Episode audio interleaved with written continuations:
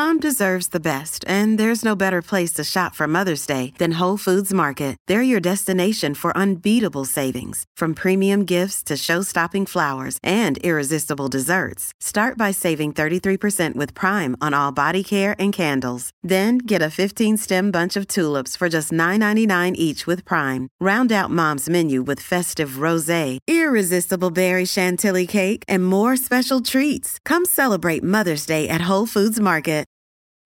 Families have a lot going on. Let Ollie help manage the mental load with new cognitive help supplements for everyone four and up, like delicious Lolly Focus Pops or Lolly Mellow Pops for kids. And for parents, try three new Brainy Chews to help you focus, chill out, or get energized.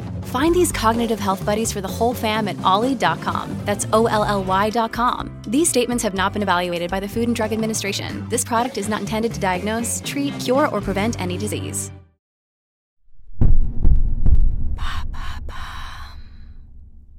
Pourquoi n'a-t-on pas d'appétit quand on est amoureux? Merci d'avoir posé la question. Pupilles qui se dilatent, papillons dans le ventre et cœur qui bat plus fort sont autant de signaux lorsqu'on tombe amoureux. Un autre symptôme classique est la perte d'appétit. Selon MaxiScience, nous pouvons perdre jusqu'à 5 kilos au cours des 3 à 6 premiers mois d'une relation sentimentale. Vous tombez amoureux d'elle, elle tombe amoureuse de vous, et charme est rompu, nous redevenons humains avant minuit Raphaël Blaro, professeur de chimie et vulgarisateur scientifique, explique dans une vidéo du Média Brut. Lorsqu'on tombe amoureux, le premier organe impliqué est le cerveau. Il va y avoir toute une activité électrique et chimique qui va se mettre en place et envoyer tout un tas de petits messages et d'ordres au reste du corps qui va avoir pour conséquence des réactions physiologiques. Quelles sont ces conséquences par exemple? L'amour déclenche une libération hormonale importante qui module nos émotions. Les endorphines sont à l'origine de l'euphorie généralement ressentie en début de relation, alors que la dopamine est liée à la motivation et au désir. Elle nous aide à passer à l'action et motive un esprit de conquête.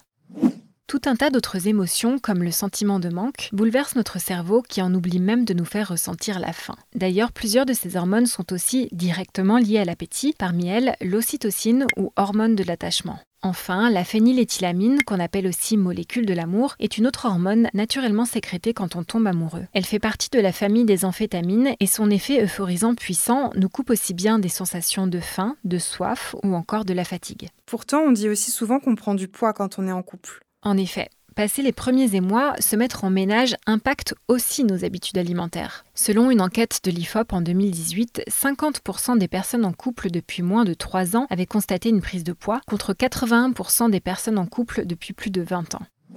Ça signifie que plus les relations sont longues, plus les kilos semblent s'installer. On parle de kilo du bonheur ou en anglais love kilo. Mais l'amour, ce n'est pas simplement une histoire d'hormones. L'amour est en effet un sentiment complexe qui dépasse largement la chimie et la biologie. Ainsi, le stress est aussi présent en début de relation. Peur de mal faire, manque de confiance en soi, questionnement sur les sentiments de l'autre, etc. Pour beaucoup d'entre nous, ce stress psychologique peut générer une perte d'appétit. Heureusement, une autre hormone permet de gagner en sérénité, la sérotonine. Mais on en manque au début, ce qui explique une certaine fragilité émotionnelle dans les premiers mois d'une relation.